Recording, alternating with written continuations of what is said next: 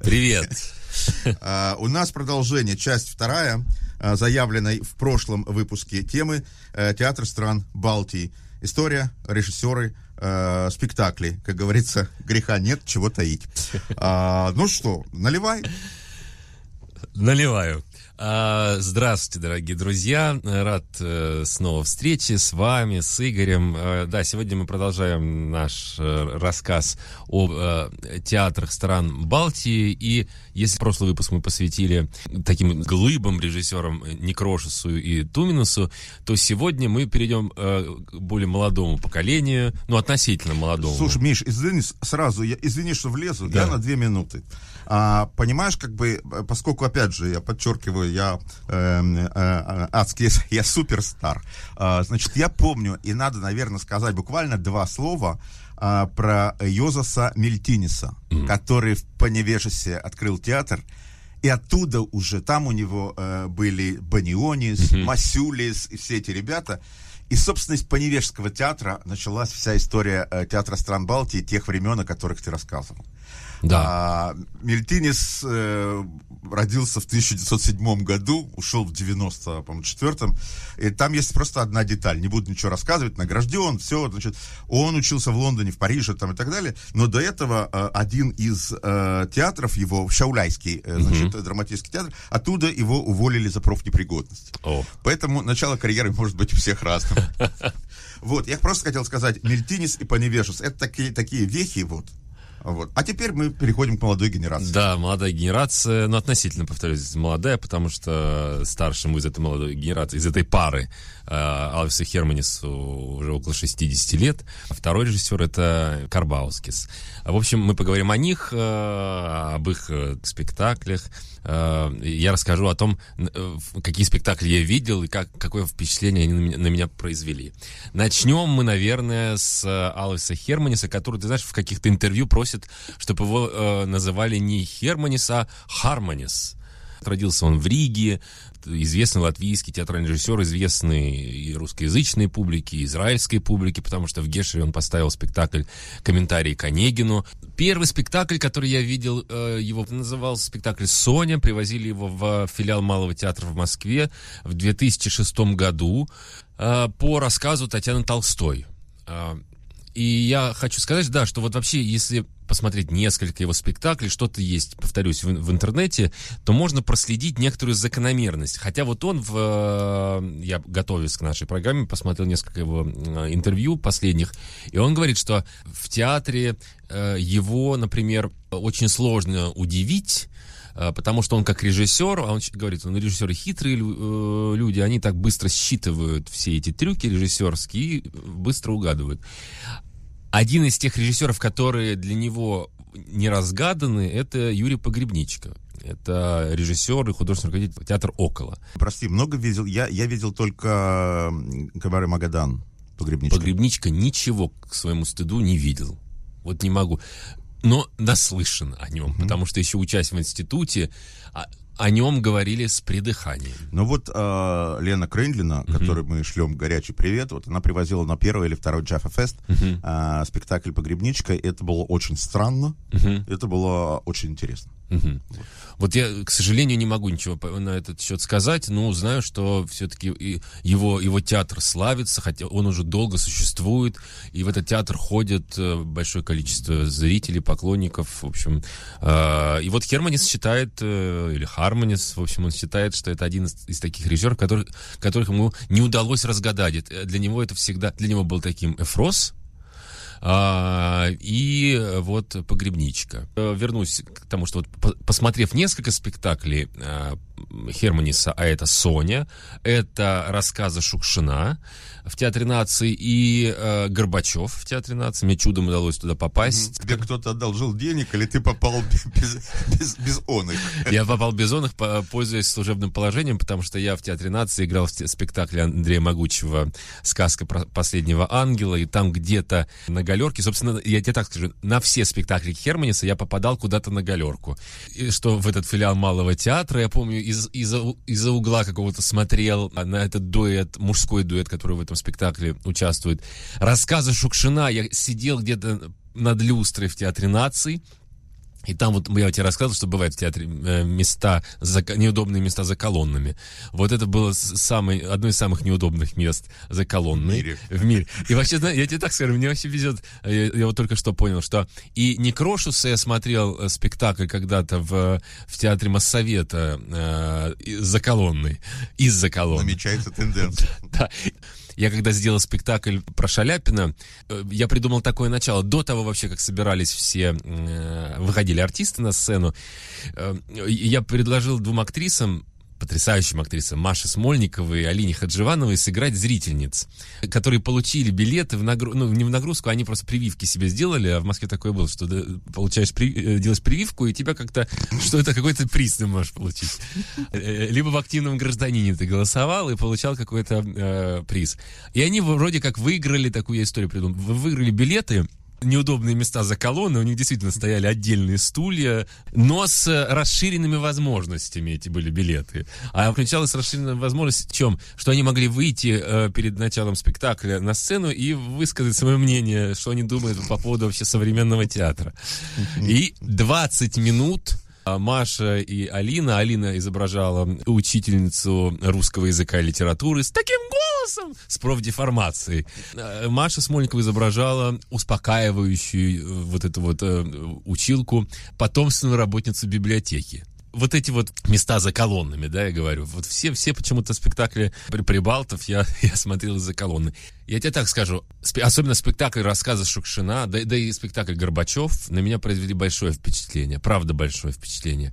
Сейчас о Соне расскажу. Соня — спектакль по сюжету о том, как э, в квартиру, питерскую квартиру, старую, э, забираются два вора, два, два мужика здоровенных лба, копаясь в вещах, женских, потому что в этой квартире мы понимаем, что живет э, женщина.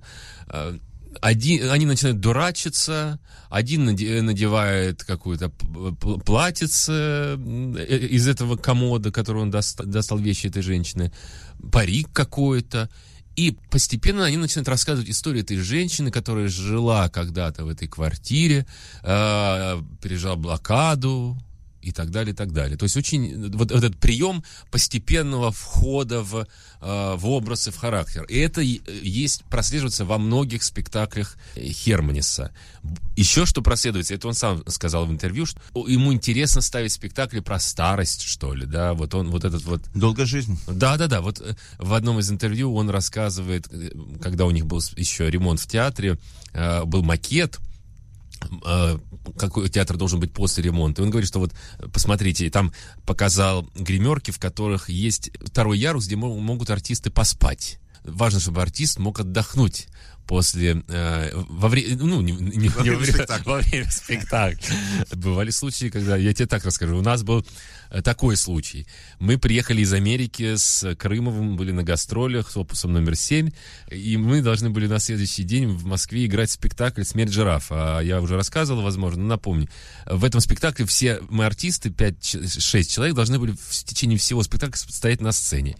Кому-то повезло больше, он сидел на сцене. У нас Аркадий Кириченко, потрясающий актер. Он старше нас э, лет на 20-30. И, конечно же, у нас у всех дже- джетлаг. Абсолютно у всех. Мы еле-еле держимся, чтобы не заснуть. И каждый по очереди в этом спектакле начинает рассказывать свою историю у могилы этого жирафа образного. Да? П- Пришли друзья из цирка, в общем. И доходит э, очередь до Аркадия. И тишина. Но мы так как-то... И тишина. Как-то мы его растолкали, он, он рассказал. А в начале этого спектакля есть как-то дивертисмент. Э, Я, тоже об этом уже рассказывал, но суть в том, что там как- как-то мы изображаем цирк, и Аркаша должен, стоять, должен был стоять с барабаном пионерским, барабанить в него. И нагнетать атмосферу, такой э, трюк, сейчас будет трюк. Он стоял, и он не барабанит. Мы- а мы знаем точно, что здесь должен быть барабан. Поворачиваемся, а он стоя спит. А, все почему? Потому что в театре э, школы драматического искусства в гримерках негде было спать. Вот.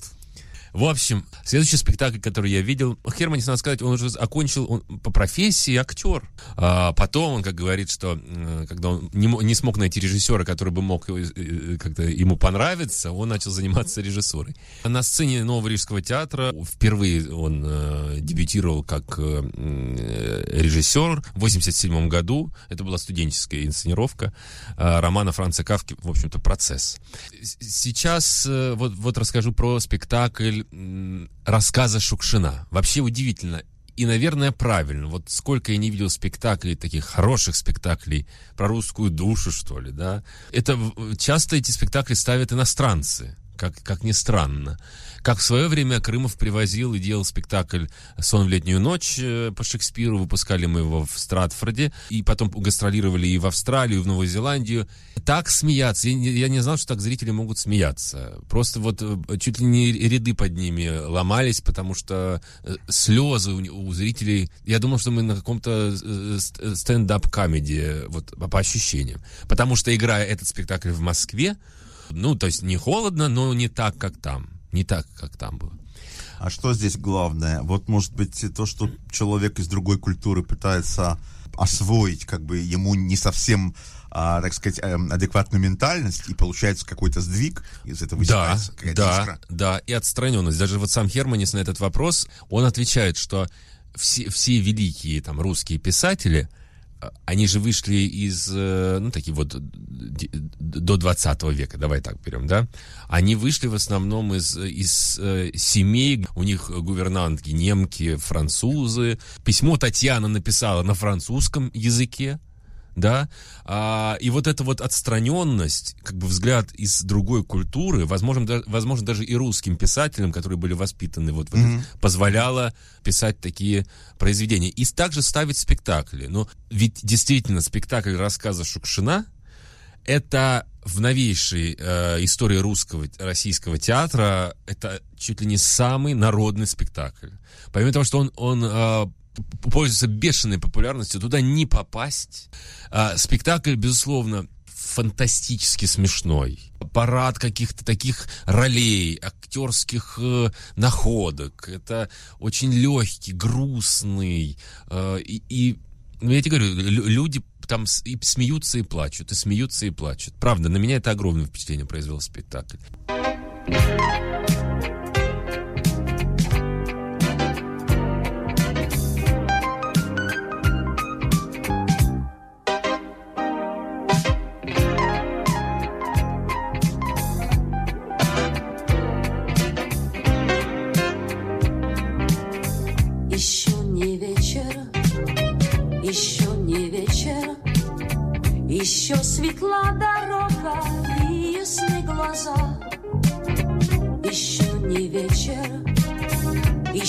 не вечер.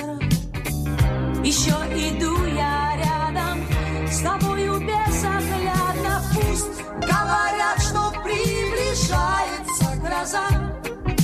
Пусть говорят, что лгут и сердце, и глаза. Только не буду верить я таким словам. Никому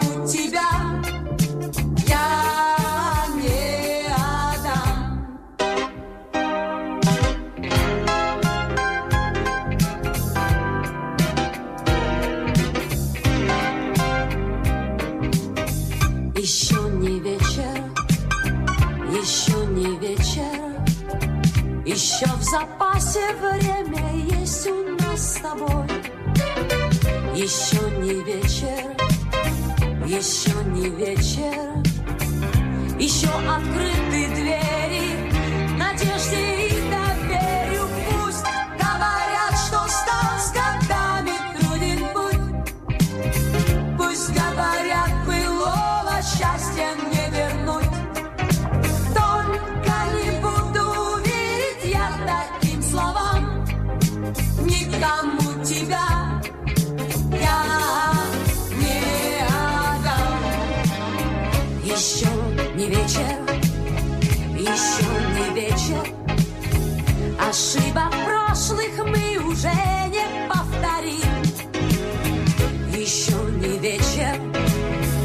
еще не вечер, продлится день счастливый.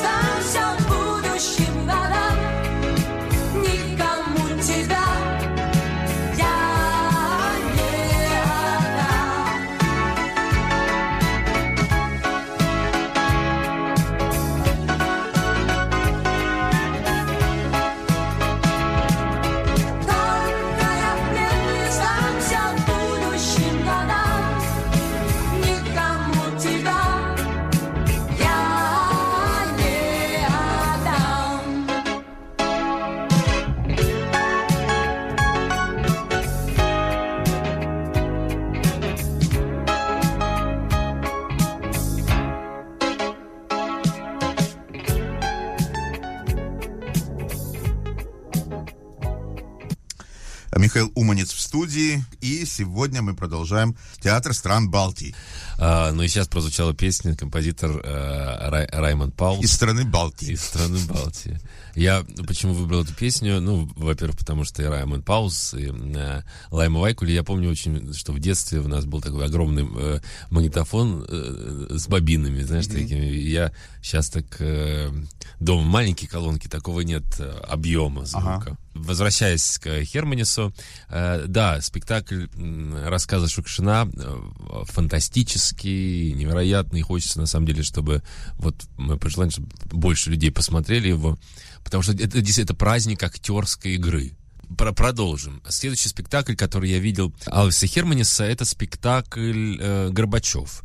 Спектакль на, на двух артистов, э, Евгений Миронов и Чулпан Хаматова. И он также построен по такому же принципу. Два артиста в гримерке разминаются, что-то начинают... э, Миронов, э, говоря свой текст, пробует говорить вот так вот, как Горбачеву немножечко что-то разговаривать. Понимаете? А, и постепенно а, а Хаматова пр- пробует голос э, Раисы Горбачевой. И вот так вот они разговаривают. Да? И ты погружаешься постепенно, постепенно. Вроде, э, я тебе скажу, скажу минут ну, 10-15 э, сценического времени. Они вот входят, сидят на табуреточках, читают текст. Но постепенно, постепенно. То есть тебя не как обухом по голове есть такие спектакли, это тоже неплохо. А тут тебя постепенно ты погружаешься в эту атмосферу, в эти характеры. И недавно привозили спектакль как раз-таки Херманиса э, в э, по скриптум в, в Гешер на фестиваль Джаффа Фест. Вот в этом спектакле по скриптум э, Хаматова, например, не раскрывается так, как она раскрывалась в этом Горбачеве в спектакле или, например, в рассказе Шукшина, потому что она там была настолько острохарактерная актриса, она вообще... Сейчас опять вернусь в, в Шукшина, потому что был момент, это, это, знаешь, ничего нет прекраснее, когда арти- смотреть, когда артист начинает колоться. И как он борется с этим. И как- какой-то момент был шутки, что, что-то не так пошло, что-то там ошибся Миронов, э, э, ляпнул не то, не тот текст. И вот как... они- Они же еще в характерах, они же эти деревенских каких-то играют. Э, И как они справляются с этим, э, с этим э, расколом.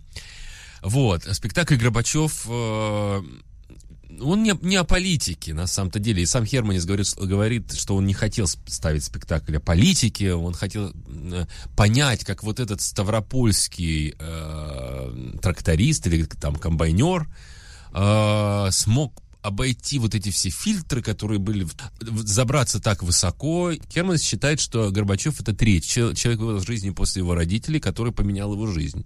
Ну, действительно, потому что он говорит, ну и вот он же несколько месяцев был моим президентом, поэтому я имею полное право на то, что ставить о нем спектакль. В этом спектакле используется, ну, имеется в виду именно для роли Горбачева э, специальный грим, который был создан. Это такой силиконовый, чтобы, э, поскольку Миронов и вообще спектакль от момента знакомства э, с э, Раисой Горбачевой до ее смерти. И, конечно, прошли годы, внешне Горбачев изменился, и вот э, это там очень видно. Но при этом очень легкий спектакль, грустный. И повторюсь опять же, это праздник актерской игры. Вот это важно. Ну вот э, спектакль по скриптум э, пересказывать э, полностью я не буду его, но, но соединение, да, вот это, э, то, что э, Херманис соединил в две части. Там первая часть это Достоевский, вырезанная цензурой глава mm-hmm. из э, «Бесов» Достоевского. Долго-долго, но текст ты думаешь, боже мой, просто даже произнося этот текст, и в этом смысле Хаматова, она не стала себя показывать в этой части, она абсолютно слилась с этим текстом, и огромное на меня вот впечатление произвела именно первая часть. Ко второй части у меня есть вопросы, но вот первая часть, я считаю, что она очень художественно очень сильная. Даже если бы только она была, это уже был бы э, такой э, сильный спектакль. Помимо этого, Херманис, он ставил и э, оперы. Работал с Доминго. Также он работал, у него два спектакля с Михаилом Барышниковым. Один из спектаклей называется э, «Бродский Барышников». Второй спектакль, э, второй спектакль про э, Папу Римского, э, который вот ушел, Бенедикт, да, я боюсь э, ошибиться, но, в общем, про Папу Римского, который вот уш, ушел с поста раньше, чем, чем, чем, да, чем да, все да. уходят. Это был, по-моему, Бенедикт. Да. И тоже играет Барышников. В общем, спектакль про Бродского у Херманиса было интересно изучить в этом э, спектакле вот что. Можно ли просто под стихи Бродского э, танцевать без музыки? И они попробовали это сделать. И Херманис говорит, что даже позволил Михаилу Николаевичу Барышникову с закрытыми глазами даже половину спектакля существовать, потому что э, читается текст, либо он читает его в записи, либо вживую, либо а, сам Бродский запись это, прокручивается, и он существует, там, там стоит такой павильон стеклянный. Не, я не видел этот спектакль, но уверен, что это все-таки такое захватывающее зрелище, потому что Михаил Николаевич, э, безусловно, легендарный, талантливейший э, танцовщик.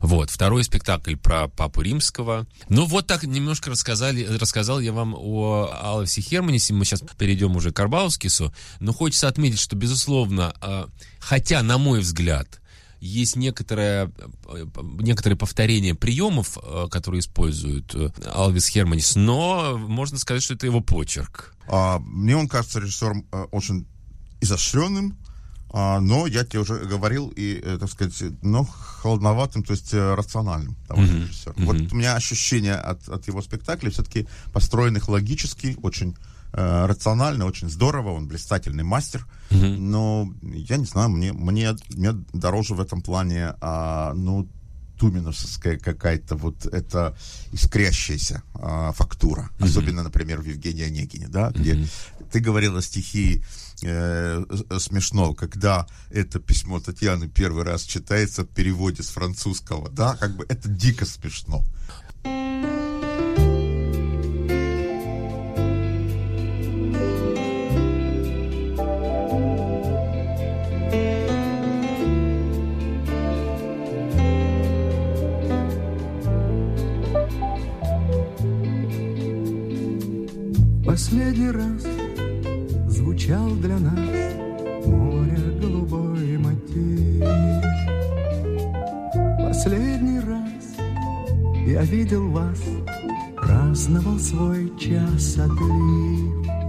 Казалось мне, что больше никогда я вместе с вами не приду сюда. Казалось мне, что не вернется этот праздник солнца он умчался без следа.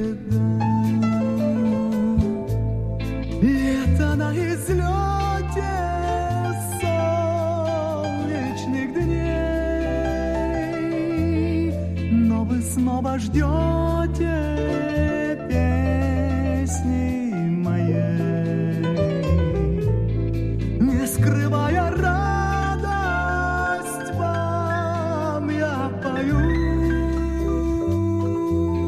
вы идете рядом в осень мою. Как одинок забытый пляж, только грусти в сердце нет. Он так далек, тот праздник наш, но его все ближе свет. Пускай следы былого смыл прибой, но в каждом дне мы видим праздник свой. Сквозь тучи осени ненастной видим небо ясным, ясным, как сама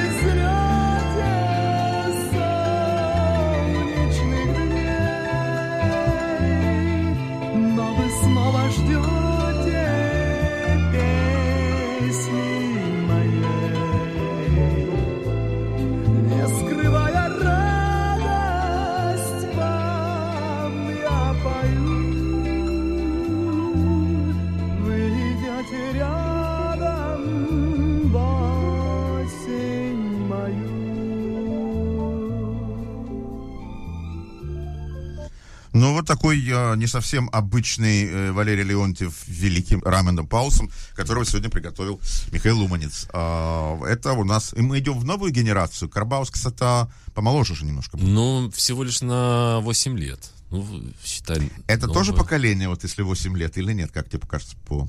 Мне кажется, почти что тоже. Почти что тоже. Хотя у меня с моим братом э, 7 лет разница. Нет, это другое поколение. Другое. Я, вот я считаю, что я другое пок- со своим братом, если сравнивать. А Нет. сколько разница у вас? 7 лет. 7 лет. Мгм. Другое поколение. Он старше? Старше. Вот 90-е он взрослым был. А я был еще... Слушай, видимо, от рубежей зависит. Вот Может а, быть. поколение... Лет может быть немного, Мгм. но если происходит такая революционная, извини, ситуация, как 90-е, Мгм, мгм. то кто по какую сторону, кто-то осознанно встретил, а кто еще не совсем, вот это разводит, может быть. Да, да, потому что у нас абсолютно ра- разные в этом смысле интересы. То есть вот то- ту музыку, которую он слушал тогда, он тогда то- то- только этот рэп появился. Сначала Цой, да, потом вдруг э, хлынул рэп. Ну, я постольку поскольку это интересовался, но как-то к этому компьютерные игры вдруг. Так не- хлынуло же в Да, 90-е. да, да, да, да, У да. нас-то э, за эстраду сходили кто? Вот, собственно, Леонтьев на переднем краю и стоял, потому что э, они революционные вещи с Тухмановым делали, как бы, и многие другие вещи, это было удивительно. У нас Пугачева ломала стандарты. Да, А 90-е, блин, что началось? Какие люди пошли? Вот и рэп, и зарубежные люди стали приезжать Да, с концертами. да, да, да. А это уже другое время совсем. Мне тоже было не очень легко воспринимать-то, потому что хлынуло другое. Если это одна и та же как бы, ситуация, политико-экономическая и культурная, Мгм. то, наверное, это одно и то же поколение. Если их разделила какая-то э, экстремальная ситуация, наверное, они разные. Э, Миндаугас Карбаускис. Это уже э, литовский режиссер. Он э, долгое время был художественным руководителем театра Маяковского. В 39 лет э, был назначен. Учился он у Петра Фоменко. Я видел тоже несколько его спектаклей. Сейчас о них расскажу. Помимо прочего, э, окончил музыкальную школу, ака- музыкальную академию Литвы и участвовал в ор- в организации гастроли театра Маяковского в Вильнюсе когда-то. И э, Татьяна Охрамкова, это режиссер театра э, Маяковского, э, она приехала тоже тогда на гастроли и порекомендовала ему поступать Петру Наумовичу Фоменко. И тогда, ты знаешь, он экстерном закончил э, режиссерский факультет за 4 года, а не за 5 лет. Почему, не знаю, но вот, вот такой факт в биографии. О себе он довольно быстро заявил. И Леонид Хейфиц отзывался о его студенческой постановке «Русалка» по Пушкину. Надо сказать, что и однокурсники, э, чтобы вы понимали, с кем он учился, вот какое-то поколение, это Евгений Цыганов, Ирина Пегова, звездный выпуск. Какое-то время он по- помыкался. Даже до того, как поступить к Фоменко, он окончил эту академию э, в Вильнюсе. И тоже несколько лет страдал, потому что рынок там небольшой театральный, найти себя не так легко. А после Фоменко он через какое-то время попал в театр Табакова, в Табакерку, поскольку искал Табаков новые имена, новых режиссеров. э, И тогда вообще вот это время Табаков, я знаю, что и Марк Захаров, они ходили, чуть ли вот э, первый спектакль там с Серебренникова, один из первых «Пластилин», где-то он там в небо- на небольшой сцене показывал, и они тоже, эти два таких мастодонта, приходили, отсматривали. Потому что они театральные деятели, они не просто, понимаешь, режиссеры, они, а- они занимались развитием театра, толкали, в общем, эту телегу вперед. И Карбауский довольно успешно ставил спектакли. У Табакова я расскажу сейчас о двух спектаклях. Причем э, и там, и там быстренько. И там, и там э, режиссер Карбаускис, э, вот, и а художник Бархин. Один спектакль он поставил «Табакерки», это спектакль по мертвым душам. И стоит сказать, что вы можете посмотреть в, э, в Ютубе запись, полную запись этого спектакля. Огромная, я не знаю, мне кажется, они это делали в Амхате, играли, потому что, судя по, по видео, это огромная сцена. Это не, не э, подвал на Чеплыгина, в котором табакерка, в общем-то, на- на- находилась тогда. Сейчас-то у них есть новое здание Да. а, на Садовом кольце, метро Сухаревская. И это такие раздвигаются эти стены деревянные, легкие, обнажая картину за картиной, картину за картиной. Э, сцена такая ступенчатая, и все в финале завершается общим сном, я сразу уже скажу про финал, общим сном, когда все герои, все персонажи этого э, спектакля двухчасового спят, храпят жутко. И в- э, в- там в окне мы видим живых лошадей, которые едят сено. А на переднем плане на авансцене маленький мальчик в том же костюме, что и Чичиков появился в первой сцене, в какой-то шапочке. Авансцена еще была завалена грязью настоящей. И все, кто должен был прийти на сцену, они шли в каких-то резиновых сапогах, чавкой. Но я тебе хочу сказать вот что. Чем примечателен этот спектакль для меня? Я отношусь к творчеству Сергея Безрукова очень скептически. А, ну, потому что, я скажу, скажу честно, я видел мало его спектаклей, ну, именно в театре. В основном это бригада, в основном какие-то фильмы и какая-то его деятельность, не связанная, в общем, с театром. А стоит сказать, что программа «Куклы», которая выходила на НТВ, почти всех э, политиков там озвучивал Безруков. А в 99 году он ушел из этой программы.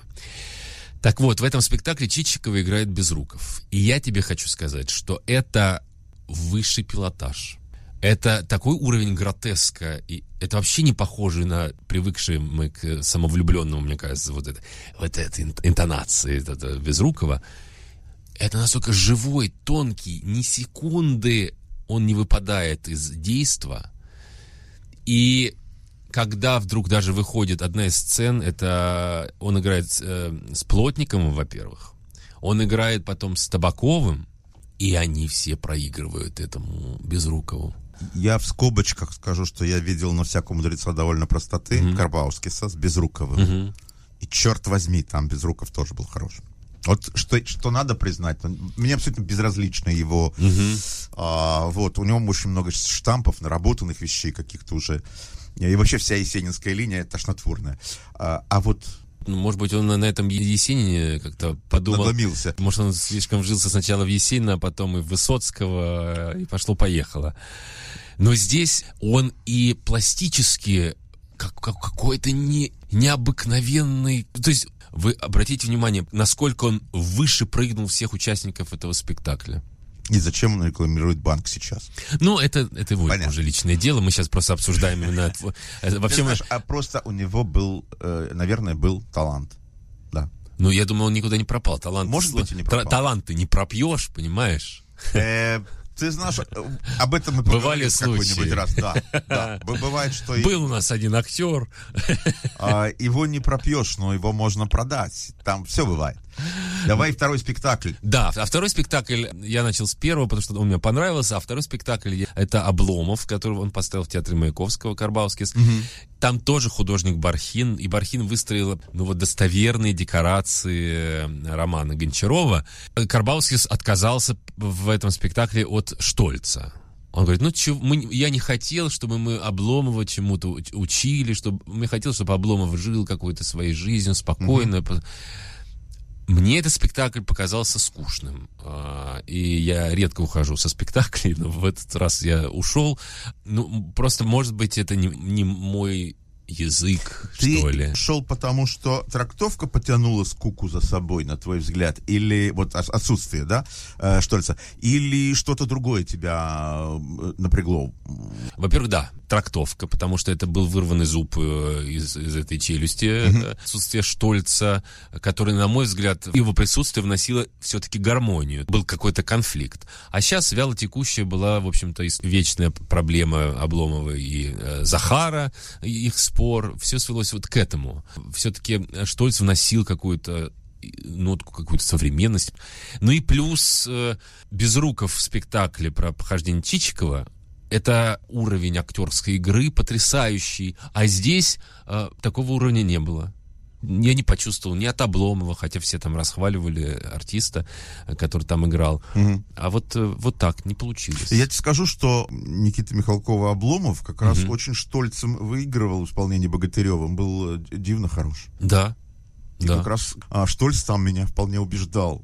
А мне кажется, что Богатырев его именно играл. Мне кажется, он другой человек. Штольц у меня получился прекрасный, противно, бодрый. То есть, как бы вот, вот все мои чувства по отношению к нему, они от- отражались, да, абсолютно.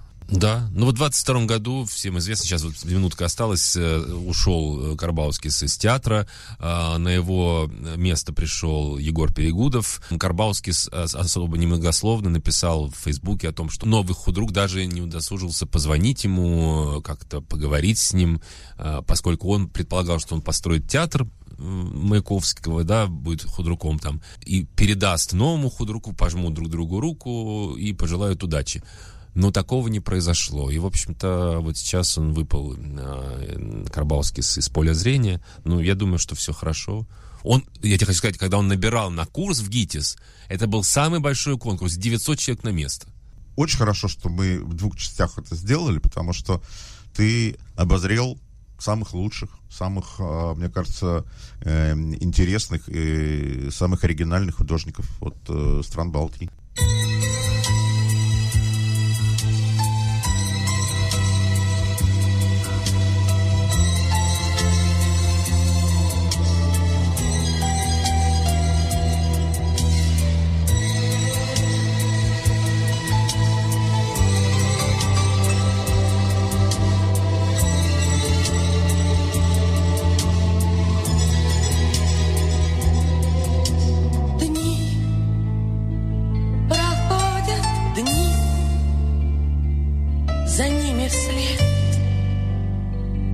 Спешат года, а мы с тобой так много лет, моя любовь,